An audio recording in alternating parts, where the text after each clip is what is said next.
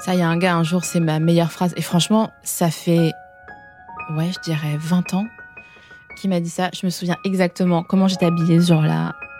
J'avais un jogging blanc et j'attendais le bus.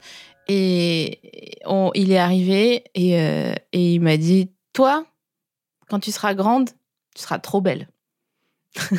Donc, ce qui, sur le coup, n'est pas tellement un compliment. Mais bon, ça augure, euh, c'est bien. C'est un placement à long terme. Voilà, c'est un placement à long terme.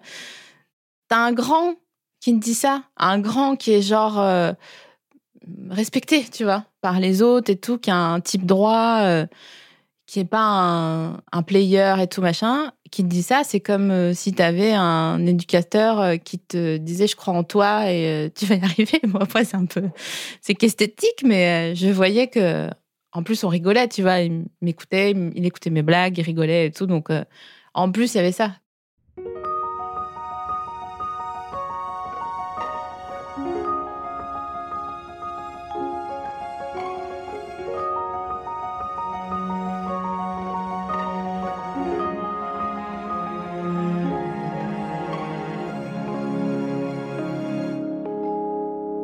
Sophie-Marie Larouille est autrice et comédienne. Ancienne journaliste à Canal+, et sur le site Mademoiselle, elle anime aujourd'hui des podcasts. Mais c'est aussi une femme de théâtre qui se plaît à créer des personnages décoiffants, comme Vanessa Labomba, son alter ego Cagole. Comment peut-on utiliser l'humour et la scène pour déconstruire les injonctions faites au corps des femmes et apprendre à vraiment s'aimer? Je suis Caroline Langlois et vous écoutez Regard, un podcast Birchbox dans lequel les femmes décortiquent leur rapport à la beauté. Tu peux te décrire? En fait, en gros, je ressemble à Shrek, mais dans un bon jour. Tu vois. En mignon, quoi, disons. si, il est mignon, Shrek, il est tout rond. Il a un nez tout rond, il a les yeux gentils, euh, il a une grande bouche avec des dents écartées. Franchement, je te jure, je ressemble à Shrek. Hein. Et d'ailleurs, j'ai mis le filtre là euh, qui, qui a cours récemment sur les réseaux sociaux pour euh, voir sa tête euh, en gars. Et je ressemble à Shrek quand il a bu la potion pour devenir un prince beau gosse. Comment s'est construite ton image de la beauté? J'ai pas trop eu euh, conscience d'être belle ou pas belle. Bon après j'ai euh, dans les standards disons j'ai un, j'ai les, yeux clairs. Donc euh, voilà. Bon ça, on m'a toujours dit oh là là la petite elle a des beaux yeux machin donc ça j'ai toujours entendu. Mais mes parents ils s'en foutaient un peu de si j'étais belle ou pas. Ils me disaient plutôt oh là là t'es intelligente ou t'es marrante ou des trucs comme ça donc c'est cool de leur part. Merci Robert et Claude. Et en fait, mes parents, ils m'ont toujours dit, euh, ils m'ont toujours fait comprendre que c'était ok d'être euh, intelligente en tant que meuf et pas seulement genre mignonne, jolie, gentille, douce, euh, discrète, machin. Et je me rends compte à quel point c'est précieux aujourd'hui parce que j'ai pas eu à me justifier par rapport à ça par la suite. Et pour moi, c'était ok d'être intelligente et de le savoir, quoi, en gros, dans mon travail en tout cas. Et hum, j'ai vraiment gagné du temps à pas trop m'excuser. Moi, ça j'ai toujours été assez libre par rapport à ça parce que ils m'ont jamais fait comprendre que c'était un problème de parler de quoi que ce soit. Encore une fois, euh, ce qui m'a été transmis, c'est que ce qui est beau, c'est d'être gentil. Après, ça coûte cher en thérapie quand il s'agit de redresser, parce qu'il n'y a pas que ça qui est important. Il y a aussi son désir à soi, et, etc. Mais euh, oui, elle m'a toujours appris que ce qui était beau, c'était la gentillesse et l'empathie et genre, euh, ouais, faire attention, voilà, aux autres. Donc c'était plutôt ça, c'est plus qu'une beauté physique.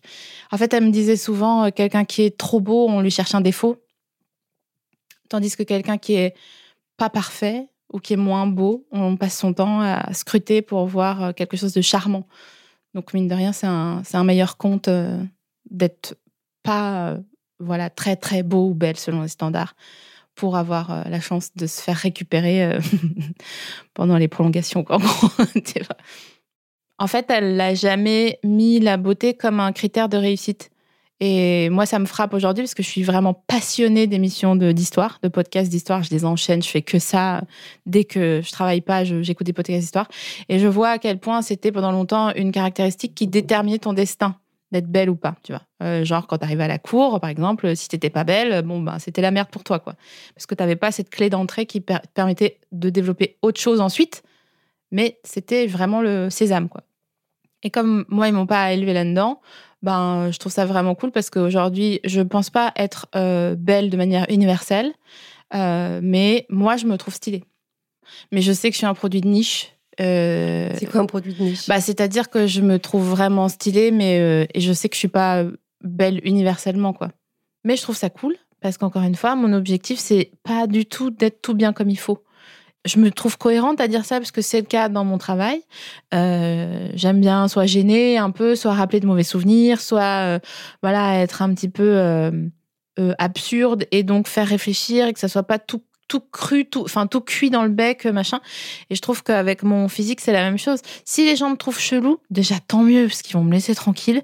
Et ça fera une sorte de tamis, ça fera un tri, tu vois. Et ceux qui, celles et ceux qui comprennent, ils viendront vers moi et ils, verront que, bah, que je suis cool et que je suis gentille. Et donc, euh, comme j'ai été élevée comme ça, je trouve ça plus intéressant. Mais euh, ouais, moi, je me trouve trop stylée je suis ce que je suis, donc autant euh, me connaître bien et savoir quels sont mes points forts, plutôt que de passer mon temps à me scruter euh, les bourrelets, à me dire oh là là, si j'étais plus euh, comme ci, comme ça, je sais pas mince ou plus grande ou si j'avais pas des mains de travailleuse, tu vois, ça serait mieux. Oui, bah d'accord, très bien, mais c'est pas le cas, donc quoi, tu vois, c'est un peu à un moment donné. je fais genre 10 ou 12 kilos de plus que ma taille et je suis censée être malheureuse de ça, mais j'ai juste enlevé les piles de mon pèse-personne et ouais, je fais 1m60 et 75 kg, mais franchement, je me trouve vraiment bonne, quoi. Donc, euh... moi, j'ai pas le temps d'être toute ma vie au régime. En fait, j'ai d'autres choses à fabriquer. Et je pense que du moment qu'on nous fout des talons et qu'on nous fout au régime, bah, c'est tout ce temps-là qu'on prend pas à réfléchir, en fait. Donc, ça arrange vraiment beaucoup de gens. Ça me fatigue de voir euh, des copines très intelligentes porter des talons où elles sont mal, tu vois, où elles les enlèvent, elles finissent pieds nus dans la rue, dégueulasses, là, machin. Et elles me disent Ah ouais, mais ça me fait une belle silhouette. Oui, mais tu n'arrives pas à débattre. Donc pour moi, le choix, il est fait en 10 secondes, quoi. Tu n'arrives pas à débattre. Mais bien sûr, quand t'as mal aux pieds, tu fais quoi? Tu vas, tu fais comme un cheval de gauche à droite, là, et t'arrives pas à te concentrer sur ce que tu fais. Mais non, on nous a dit que c'était beau. Bah, les gars aussi, hein, c'est très beau en talons. Par contre, j'en vois pas souvent. Donc il y en a un des deux qui est un bouffon dans l'histoire. Et je pense que c'est nous. Donc j'en ai marre qu'on soit des bouffonnes. Et d'où te vient cette, euh, cette belle assurance? Bah, J'ai grandi euh, donc dans l'est de la France, à côté de Mulhouse, dans genre euh, un quartier, quoi, en gros. Et les gens se vannent vraiment de ouf, quoi. Tout le temps, tout le temps, tout le temps.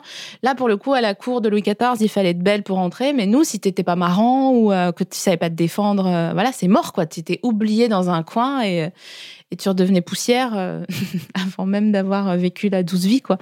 Donc, je pense que ça vient aussi du fait de devoir se défendre et de vanner à son tour et de se faire vanner et de se faire vraiment tracher au max par des gars qui sont franchement plus marrants que, enfin, qui étaient plus marrants que Gad, Jamel et et tous les grands humoristes réunis, vraiment, se tapaient des barres, quoi. Et des fois, on pleurait parce que c'était dur, tu vois, de se faire vanner et tout. Euh. Mais ça apprend à se dire, euh, ça met, ça met l'ego à un autre endroit, en fait. Je pense que l'assurance, c'est un, coup de euh, ton ego, il n'a pas besoin d'être flatté et tu peux avancer en te départissant de cette partie-là de toi. Et bon, moi, franchement, mon ego, il en a pris vraiment un gros coup quand je me faisais vanner au quartier pendant des années, des années. Et à cette époque-là, tu te trouvais belle déjà? Tu te trouvais jolie? Non, mais je me trouvais euh, forte. Genre euh, courageuse et euh, je traînais, on était une bande de meufs en gros et ce qui nous intéressait, nous, c'est plutôt de faire peur en fait que de faire rêver. Moi, mes copines, je les trouvais magnifiques, vraiment. Et je pense qu'elles me rendaient un miroir de ce truc-là, où on était tout le temps en train de se saper, de se prêter des fringues d'aller voler des habits dans les magasins. et en fait, plus que euh, le film euh, Bande de filles de euh, Céline Sciamma, il y a un clip qui m'a vraiment fait penser à ça de Carmen Maria Vega, qui s'appelle J'ai tout aimé de toi, et où vraiment j'ai eu des frissons parce que je nous revoyais, quoi. C'était vraiment un clan, on était, un... ouais, on était une famille, quoi. Enfin, c'était fou, on était H24 les unes chez les autres. Personne s'occupait trop de nous, en fait, à l'époque, je trouve ni l'éducation nationale, euh, ni nos parents, je crois. Ils faisaient croire qu'ils le faisaient, mais en fait, non. Donc, du coup, on se débrouillait. Et c'était marrant. Et nous, on dansait beaucoup. D'ailleurs, ça, ça a participé au fait que j'ai confiance en moi euh, ensuite. Euh, j'aime trop danser. Quand je danse, je te jure, il se passe un truc, c'est que j'ai l'impression d'être Thomas Pesquet qui va sur Mars. je suis ni grand ni petit, ni loin ni près. Je suis ni lourd ni léger, ni tu vois, je suis tout et rien à la fois. Je suis le monde entier et je suis une poussière qui n'existe pas. C'est vraiment une sorte de, je suis à ma place quand je danse. Je trouve que vraiment quand tu es en harmonie avec des gens et que tu n'as pas besoin de parler, mais pourtant vous comprenez parce que vous faites les mêmes pas, euh, excuse-moi, mais c'est un peu tout ce qu'on recherche, tu vois. Ouais, on se comprend tellement qu'on n'a même pas besoin de parler. Les gens disent ça. Bon, bah voilà, nous, ça nous faisait ça avec la danse. Et franchement, c'est vraiment. Euh, on avait des salles à dispo, euh, genre d'MJC, tu vois, des trucs comme ça, pour euh, faire des répètes et tout. Et franchement, on passait vraiment beaucoup de genre mercredi à, ouais, apprendre à danser, quoi, à faire des chorés. Et comme on avait la chance de d'avoir un peu le sens du rythme et tout machin. Du coup, on s'amusait trop et je pense que ça nous, c'est ça qui nous a un petit peu euh, écarté du délire genre d'avoir des mecs machin. Bon après, ils nous calculaient pas. Hein. Franchement, on était, ouais, on était des diamants bruts, on va dire, à l'époque. Et après l'adolescence, ton rapport à ton corps, il a évolué comment? Pas ouf bien. Comme mes parents m'ont montré que j'avais le droit d'être là, qui me, tu vois, j'étais désirée par euh, mes parents. Ils m'écoutaient, machin. Donc après, euh, ce qui m'intéressait, c'est d'être désirée par le reste du monde, tu vois, en tant que jeune adulte et tout machin. Donc euh, j'ai un peu nié mon désir à moi au profit de qu'est-ce que l'autre veut. Et du coup, euh, je suis tombée amoureuse d'un gars euh, et ça, ça ne s'est pas bien passé. Ça a été une relation assez longue et euh, tumultueuse. Et quand ça s'est fini, ça a duré genre 4 ans, ou 4 ans et demi, 5 ans, longtemps. Il m'a quitté. Du coup, j'ai arrêté de manger. Et ce que je voulais juste disparaître, j'avais trop de peine en fait. Et j'avais l'impression que personne comprenait la peine que je pouvais ressentir face à, à cette relation qui finissait mal. Et je me suis mise euh, en danger. Je suis devenue anorexique et tout. Euh. D'ailleurs, euh, je salue les deux dents que j'ai perdues à cause de l'anorexie qui ont été remplacées. Et ça a duré, ouais, je pense un an, un truc comme ça. Et ça a été suivi par une grande phase de, de grosse parano parce que j'étais persuadée qu'on me voulait du mal et que et ça se traduisait par le, j'étais persuadée qu'on voulait me droguer qu'on voulait droguer ma nourriture, mon verre, mes trucs. Donc du coup, je sortais plus, je faisais plus rien. Qui voulait faire Le monde entier. Donc voilà, donc euh, ouais, bof quoi. Et donc je m'en suis sortie parce qu'on est fait pour survivre et parce que j'ai rencontré un. Ma mère m'a inscrite à un, BTS en management des unités commerciales pour que je fasse quelque chose, que vraiment je restais dans ma chambre quoi. Et j'ai rencontré un prof à ce moment-là, un prof de, qui était dans le BTS. Il était arrivé une histoire tragique à sa petite sœur et il, reconnaissait mon comportement dans celui qu'il avait euh, observé chez sa petite sœur et du coup il m'a un peu prise sous son aile pour s'occuper de moi. Et donc il m'a emmené au restaurant, il m'a forcé à manger. Euh, alors que vraiment, pour moi, si je mangeais une quatre fromage chez euh, Pizza Pino, il y avait de la drogue dedans, quoi. Donc j'allais crever. Et donc petit à petit, à force de tentatives et de trucs, je me suis un peu remis le pied à l'étrier et ce qui est intervenu à la suite de ces histoires-là, c'est que là, aujourd'hui, j'ai vraiment euh, genre décidé de m'ancrer moi dans mon sol, dans ma réalité, de faire du sport, de faire de mon corps une arme pour pouvoir me défendre si j'ai besoin, et en fait de montrer à autrui, au cas où, en fait, essaye pas de me la faire à l'envers, ça ne va pas marcher. Tu vois? J'avais, je crois, oublié avec toutes ces histoires que mes parents m'avaient dit que j'étais intelligente quand j'étais petite. Donc, je pense que j'avais besoin de me prouver que j'avais le droit de faire des études et que voilà. Et en plus, il y a un parcours à, l'école supérieure de journalisme à Lille que j'ai fait euh, qui est en alternance. Du coup, tu payes pas l'école, tu vas juste travailler la moitié du temps dans une rédaction. Et du coup, euh, bah, c'est là que j'ai commandé chez mademoiselle.com et ensuite euh, après mon école, euh, je me suis fait euh, repérer un peu par euh, Marion Renard, qui était à l'époque chez Mutine, et qui avait un pote à Canal, et qui mm, a fait passer les trucs que je faisais de Vanessa Bomba et tout à son pote de Canal. Et donc, j'ai commencé à faire la matinale. Tu viens de parler de Vanessa La Bomba, qui est un personnage très kitsch et très matu vu que tu as créé quand tu travaillais à la rédaction de Mademoiselle. Euh, comment il est né ce personnage de Vanessa La Bomba Je me souviens très bien, on était à la rédac avec euh, Linda donc et Fabrice et avec Linda on passait notre temps à être un peu nostalgique des 90s avec les pinces croco, euh, les grosses ceintures qu'on mettait sur notre pantalon taille basse, machin, tu vois. Enfin, il y avait vraiment une sorte de nostalgie. On passait notre temps vraiment à rigoler là-dessus et à regarder des clips de Gilo, machin, Et puis, en fait, il s'avère que Linda, elle avait un stock de vêtements et de déguisements, parce que dans sa famille, ils adorent se déguiser, qui était fou. Et donc, elle avait tout gardé de cette époque-là. Donc, un jour, elle a ramené une malle et elle a fourni la perruque aussi de Vanessa Bamba, la fameuse perruque qui est une perruque mulet improbable et donc, euh, avec Linda, on a commencé à me déguiser. On était en fou rire total. Et après, bah, le maquillage. Moi, franchement, je me maquillais presque comme Vanessa Bomba. Donc, euh, je mettais trop de fond de teint avec la trace euh, au maxillaire, quoi. Trop de tout, du fond de teint sur la bouche pour faire les lèvres un peu nude, machin. Du crayon à lèvres, évidemment, marron, qui servait aussi à, de crayon à sourcils. Donc, en gros, c'était tout ce qui nous faisait fantasmer quand on était ado euh, des clips qu'on regardait, des stars, sauf que là, on le faisait et on le parodiait et ça nous est trop marré d'avoir le droit de faire ça, quoi. On prenait une sorte de, de droit d'exister, tu vois. Et en fait, euh, je crois que ça a marché parce que on se moquait pas vraiment. Enfin, je me moquais, mais je me mettais euh, en danger aussi, quoi. J'étais quand même fagotée n'importe comment, pas du tout mise en valeur. les gens dans les vidéos, ils passaient leur temps à dire que dans les commentaires que j'étais une, grosse vache et machin. Et donc oui, à l'époque, euh, Vanessa, ça me servait à être en slip dans la rue à Lille, parce qu'on faisait des vidéos à Lille à l'époque. Ça me servait à tracher aussi euh, les trucs que je que j'osais pas tracher euh, en réalité, les posts de blogueuse, ma relation nocive avec mon ex, de laquelle je parlais au tout début des, des vidéos de Vanessa. donc c'était à la fois pour rigoler et à la fois un peu militant, mais sans que ça ait l'air donneur de leçons. Quoi. Et justement, ce personnage et l'humour en général, ça t'a aidé à être euh, mieux dans ta peau, euh, plus à l'aise bah, C'est sûr que la première phase, euh, quand tu arrives dans ce métier, c'est de faire de l'autodérision. quoi. Parce que c'est plus facile et que tu prévois les critiques qui peuvent être faites en les désamorçant sur le ton de l'humour et du coup, tu as un peu tout gagné quand je jouais mon spectacle, mon seul en scène, à l'époque, euh, j'interprétais Vanessa Bomba, donc j'étais en, en chair et maillot de bain euh, sur scène. Euh. Là, maintenant, je le fais différemment.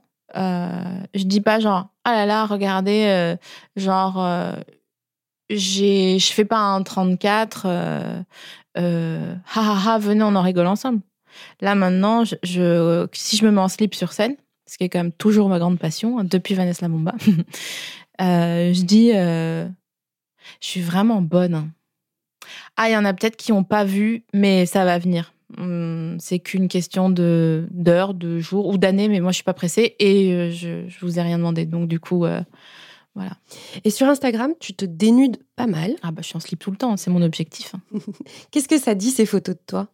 Alors moi, ce qui m'intéresse, c'est de ne pas être tout bien comme il faut.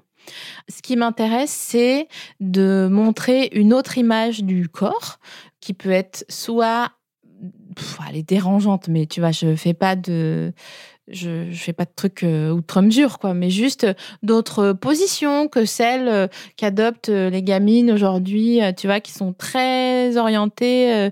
Je vois les filles de mes copines, vraiment, elles font les poses tout bien comme il faut, de Chila, de Kim Kardashian, de comme les poses des blogueuses il y a 10 ans. En gros, tu te mets les mains sur les hanches pour creuser la taille. Euh, tu prends un air un peu débonnaire comme ça euh, pour avoir euh, l'air de ne pas y toucher, mais quand même de maîtriser et d'avoir gagné 200 k cette année, quoi. Et je vois que les gamines de genre 4 ans, elles arrivent à faire ça et je me dis, ok, bon, cool, parce qu'elles ont intégré des codes et tout. Et nous, on faisait pareil à l'époque, tu vois, machin, en mettant du crayon marron sur les lèvres, quoi.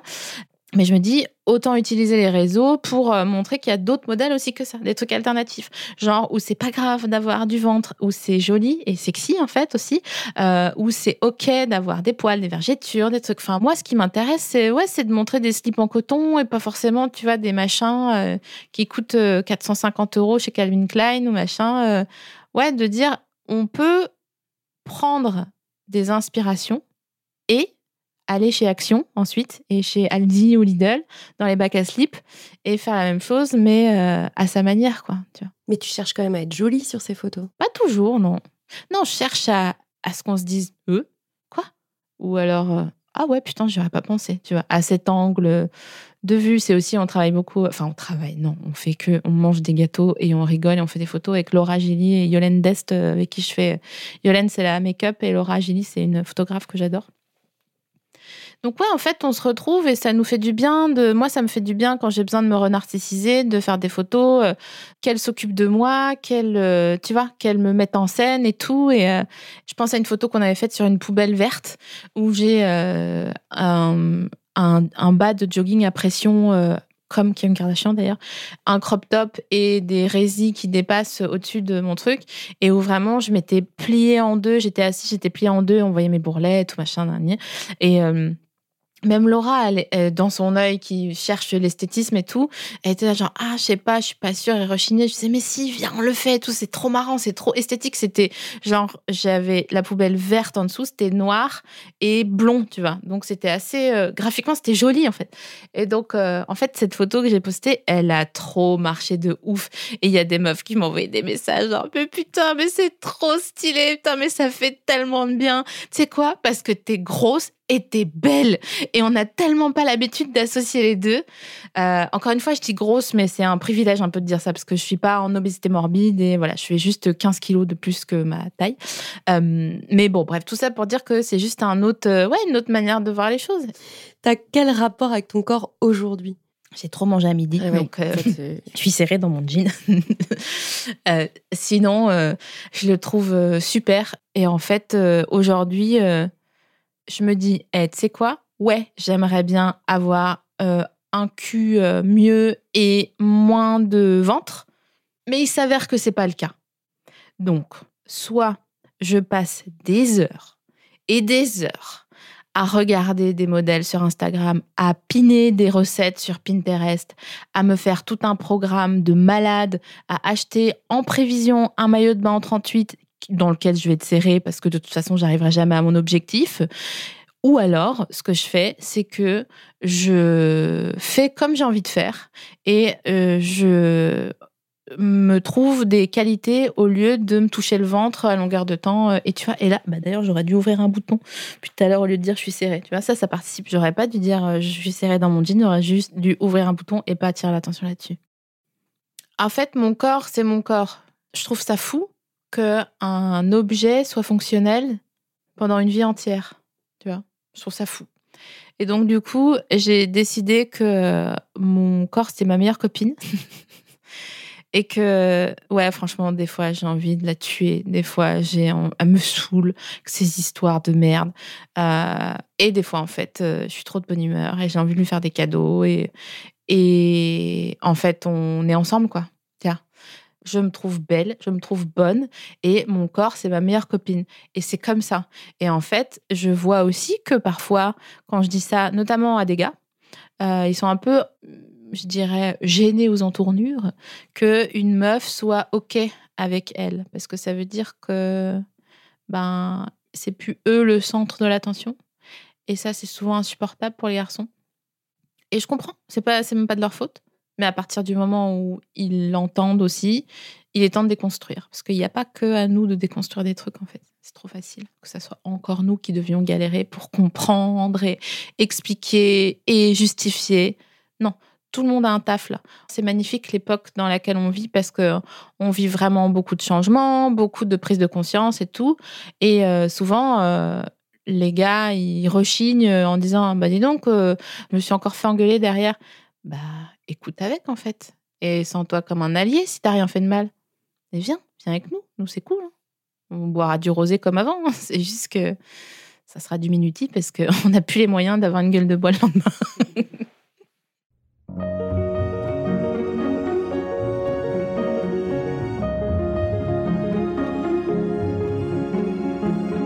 Cet épisode de Regard accueillait Sophie-Marie Larouille. Vous pouvez la suivre sur Instagram, sur Facebook, sur YouTube et sur Twitter. Son compte, at Sophie-Marie Laroui. Vous pouvez retrouver ce podcast sur les comptes de Birchbox, at BirchboxFR, et sur toutes les plateformes de podcast. Si vous avez aimé cet épisode, vous pouvez nous le dire avec de jolis commentaires ou nous laisser 5 étoiles sur iTunes.